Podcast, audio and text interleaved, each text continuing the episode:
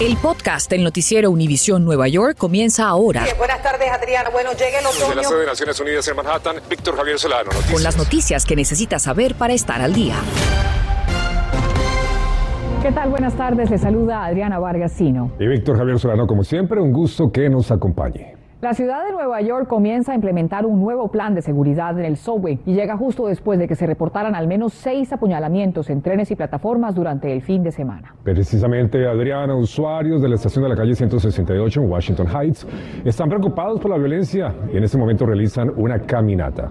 Así es, y desde ese punto, nuestro Gary Merson nos muestra qué está pasando y qué piensan ellos de este nuevo plan que entró en vigor hoy. Adelante, Gary, cuéntanos. Adriana y Víctor, muy buenas tardes. Apenas se están reuniendo y aquí eh, líderes de oficiales electos se empiezan a reunir, además de líderes comunitarios que van a, empezar a dar inicio a esta actividad que tienen. Una caminata que empezará desde aquí, sobre todo donde ocurrió uno de los incidentes el pasado sábado, donde tuve la oportunidad inclusive de acudir a la casa del afectado, aunque no lo encontré, pero eso lo tendré más adelante. Antes quiero hablar con la concejal Carmen de la Rosa, que nos dice, esta convocatoria, el objetivo específico. El objetivo específico es observar las condiciones actuales de estaciones de tren. La semana pasada ya hicimos un recorrido de la 190 y 181, ya esto estaba preplaneado antes de lo que ocurrió el sábado, pero ahora con más urgencias entendemos que la seguridad de nuestra comunidad es lo primordial, por eso estamos aquí todos juntos. El presidente del condado también tiene algo que decir. Bueno, sí, llevamos eh, mucho tiempo escuchando quejas de esta estación. Yo mismo vivo a unas pocas cuadras y he visto que, que a veces el público no se siente seguro aquí. Eso no es aceptable. Así que venimos a ver con nuestros ojos cuáles son las condiciones, como bien dijo la concejal, y qué se podría hacer para hacer el público sentirse más seguro acá. En minutos inicia esta actividad, pero nosotros hicimos un recorrido por unas estaciones donde hubo otros incidentes. Véanlo a continuación. Que tienen más policía, usted me entiende, para que agarren esos asaltantes. El plan de seguridad que busca una solución a la violencia en los trenes se inaugura con al menos seis incidentes antes de y en las primeras horas de iniciado. Cuatro de los cinco condados registraron casos que incluyen agresiones con cuchillos y hasta con palo de metal. De los más recientes, el domingo a las 6 de la tarde ocurrió uno en Canal Street, el Bajo Manhattan, pasada la medianoche en la Franklin Avenue en Brooklyn y a las 2.39 en la calle 167 del Bronx. Allí encontramos usuarios pidiendo ser más severos con los agresores. En todos los trenes, en todas las estaciones, usted ve hasta 4 y 5 durmiendo en los asientos. Y esto está peligroso. Ahora se está viendo porque están pasando sucesos, pero mientras no pasan sucesos no se ve policía. El alcalde pretende corregir eso. ¿Usted tiene confianza en el programa? Sí. Antes de todo eso, el sábado habrían dado una puñalada a un joven de 24 años. Nos presentamos a su casa, pero en su ausencia nos recibió una pariente. Hemos sabido nosotros, para el siguiente día la esposa me avisó que han cuchillado y él estaba con dolor, no puede levantar diciendo. Por eso fuimos a ver, estaba muy mal. Las nuevas estrategias del alcalde Adams, además de que los policías saquen cualquier persona que quede en la última estación, planea desplegar 30 equipos de respuesta conjunta, capacitar a agentes de la policía para lidiar con personas sin que escale a violencia, ampliar de 5 a 11 el número de cuarteles con respuesta de emergencia, crear nuevos centros de acogida y conectar a los necesitados con los servicios de salud que ofrece la ciudad. En el trayecto encontramos policías vigilando la entrada de una estación, quienes serán responsables de aplicar las reglas de la MTA. Esta es una de las prácticas que muchas personas suelen hacer y la que la policía va a tratar de corregir en lo adelante. Esta acción, por ejemplo, tendría como consecuencia una multa de 50 dólares por obstruir los asientos o cualquier otro espacio público. Rehusarse a usar mascarilla, 50 dólares también. Entrar sin pagar la tarifa, 100 dólares. Y dejar necesidades fisiológicas o basura, 100 dólares más.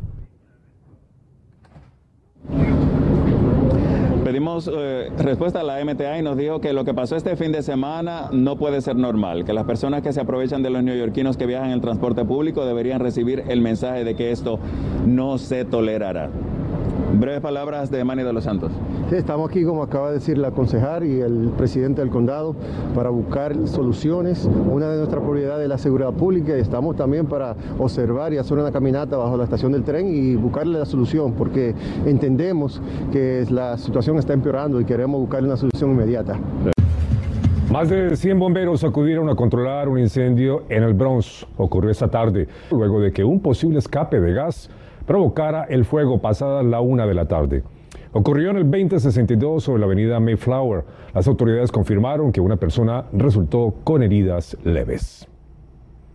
Y por otra parte, se agota el tiempo para aplicar al Fondo de Trabajadores Excluidos en New Jersey. Así que el gobernador Murphy ha decidido asignarle más dinero. Mariela Salgado nos informa a qué se debe el cambio y quiénes son elegibles para solicitar esa ayuda. Además, hasta cuándo tienen plazo para hacerlo. Y tú me decías que te quedaste sin trabajo desde mayo hasta agosto. Agosto, sí. En su día libre de la fábrica de embutidos donde trabaja, Seferino nos contó lo difícil que ha sido subsistir en la pandemia sin trabajo. Había personas que nos prestaron dinero para poderlos, o sea, los endeudamos para poder pasar. Endeudaron para poder sobrevivir. Para poder sobrevivir. Pero llegó hasta la organización Wings of the Spirit, donde Caron lo ayuda con la aplicación ahora que hay más dinero para el Fondo de Trabajadores Excluidos y se puede aplicar hasta fin de mes en Nueva Jersey. Y sus documentos. Pacientemente le enseña cómo ingresar sus datos en la página donde está la aplicación. La parte más difícil para nuestra comunidad agregar los documentos, pero en serio es una cosa bien sencilla, solo tomar las fotos de los documentos ya cuando estás en casa. Los requisitos ahora son ser mayor de 18 años, vivir en Nueva Jersey, ganar menos de 55 mil dólares por persona o por hogar y por supuesto no haber recibido beneficios por COVID o por desempleo. Antes había que demostrar que uno fue afectado por la pandemia, pero ahora no es necesario porque se dan cuenta que muchas de estas personas no tienen los trabajos tradicionales y no pueden demostrar a veces que perdieron el trabajo o se le redujeron las horas. Exactamente, eh, y aparte de eso, otro de los problemas era de que mucha de nuestra comunidad se enfermó, pero tenía miedo de ir al doctor, no tenía las pruebas, fueron afectados, pero no tenían las pruebas. Entonces, abogamos por ello y se logró por fin de que esto no fuera un requisito y ya vemos la diferencia de que la gente ya ha podido aplicar más rápido. Una vez que le apruebe la aplicación va a recibir dos mil dólares por persona o cuatro mil por familia. Y mucha atención porque la organización Winds of Spirits nos confirma que van a ofrecer un taller para ayudarlo por tres horas de 5 a 8 de la tarde este jueves. Va a ser en la ciudad de Plainfield, en la avenida Watchung. Así que para más información, contacte directamente a dicha organización. En Morristown, New Jersey, Mariela Salgado, Noticias, Univisión 41. Infórmate de los principales hechos que son noticia, aquí en el podcast del noticiero Univisión Nueva York. Continúan soplando los vientos de guerra entre Rusia y Ucrania y aunque eso ocurra a miles de millas de aquí, pues Nueva York redobla su seguridad para prevenir posibles ataques cibernéticos. Berenice Garner habló con un experto y nos dice cómo nosotros debemos también reforzar nuestra seguridad a través de nuestros dispositivos. Expertos en tecnología sugieren que lo mejor que podemos hacer en estos momentos es prepararnos para lo peor, sobre todo porque en la capital del mundo vive la comunidad de ucranianos más grande en el exterior. Mientras en Rusia preparan la línea de ataque, aquí en Nueva York la gobernadora refuerza la seguridad. La guerra ya es electrónica, un ataque cibernético en contra de infraestructura crítica, pues sería altamente disruptivo. Y es que de acuerdo al profesor Israel Reyes, experto en seguridad nacional y cibernética, ataques de esta naturaleza pueden afectar el sector financiero, de energía, de transportación, hospitalario y el mismo gobierno. ¿Cómo debemos actuar en estos momentos? Debemos estar preparados en caso de que haya un ataque cibernético en contra del sistema financiero. La recomendación es que saque dinero en efectivo de su cuenta en caso de que no pueda accesar su banco, utilizar su tarjeta de crédito o débito y algo muy importante. En papel que tengan sus estados de cuenta. En caso de que haya un ataque cibernético, ellos podrán demostrar que el día tal tenían tanto de dinero en ese banco. Además, mantengan su alacena, productos no precederos y mucha agua. Todo depende de los sistemas informáticos. Un ataque cibernético deshabilitaría completamente la producción y el abastecimiento de energéticos, de comida, de alimentos, de transporte. Y por eso mantenga el tanque de sus carros llenos de gasolina. Y en cuanto a sus computadoras. En muchas tácticas de guerra cibernética también se forman los bots, donde tu computadora forma parte de esa red que está produciendo tráfico para atacar ya sea una website, deshabilitarla y que no esté disponible. Para prevenir que lo conviertan en un soldado de esta guerra, mantenga su sistema operativo y antivirus actualizados, utilice doble factor de autenticación en sus cuentas y no abra enlaces desconocidos. Que en el ciberespacio no hay distancia. La distancia entre Ucrania, Rusia y Estados Unidos ahorita en conflicto cibernético es un clic.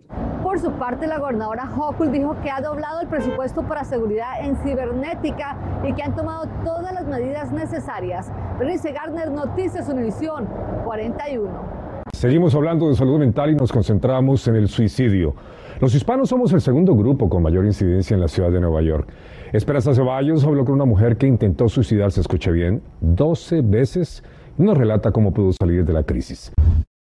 Intenté suicidarme aquí tres veces tomando medicamentos. Esas tres veces eh, estuve bien, bien entubada, en coma. Es el testimonio de Vilma Blasini, quien en su natal Puerto Rico intentó en nueve ocasiones quitarse la vida y tres cuando vino a vivir a Nueva York.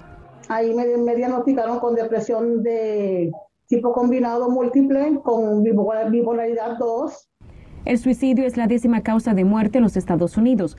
Fue responsable de 47.500 muertes en el 2019 y en el 2019 12 millones de adultos estadounidenses pensaron en quitarse la vida, lo que equivale a una muerte cada 11 minutos. Estamos dispuestos de ayudarte donde estés, con quién estés, cómo te encuentres. Es lo que nos dice Eva Núñez Paulino de la organización Acacia Network, que se dedica a brindar ayuda a personas que están atravesando momentos difíciles en la vida. Pero ¿cuáles son esos signos que advierten sobre el suicidio en las personas? Cuando hablan acerca del suicidio, aislarse de la sociedad y querer estar solo, tener cambios de humor, preocuparse por la muerte, sentirse sin esperanzas, aumentar el consumo de drogas o bebidas alcohólicas, cambiar la rutina, entre otros. En el 2019 yo me encontraba aquí sola y yo le dije a Dios, hoy sí no me vas a poder salvar, porque aquí no hay nadie que me llame a la ambulancia. Y tomé casi siete potes de, medicina de diferentes clases, de, de la de, mental, de bajar el azúcar, el corazón se detuvo, me revivieron. Ahí fue cuando me entubaron. No sé cuántos días estuve en coma. Yo sé que desperté en el hospital Lincoln. Yo dije, Dios mío, ¿qué está pasando aquí? ¿Cómo que yo estoy viva todavía? Yo no lo podía creer. Yo dije, que yo hago en el hospital si yo me maté? La vida de Vilma cambió cuando decidió buscar ayuda en la organización Acacia Network. En la ciudad de Nueva York, en el 2020, 542 personas se suicidaron de esa cifra, 121 fueron hispanos y el condado donde más casos se registraron fue en Queens, con 142 suicidios, luego de Brooklyn, Manhattan, el Bronx y Staten Island. La manera más fácil de comunicarse con nosotros, por ejemplo, en el caso de la clínica Westchester, los números son 718-764-1570 o 718 675-4610. Cuando estoy triste, bailo. Ahora Vilma le canta la vida y desea dedicarse a ayudar a otros a que entiendan que la vida es bella.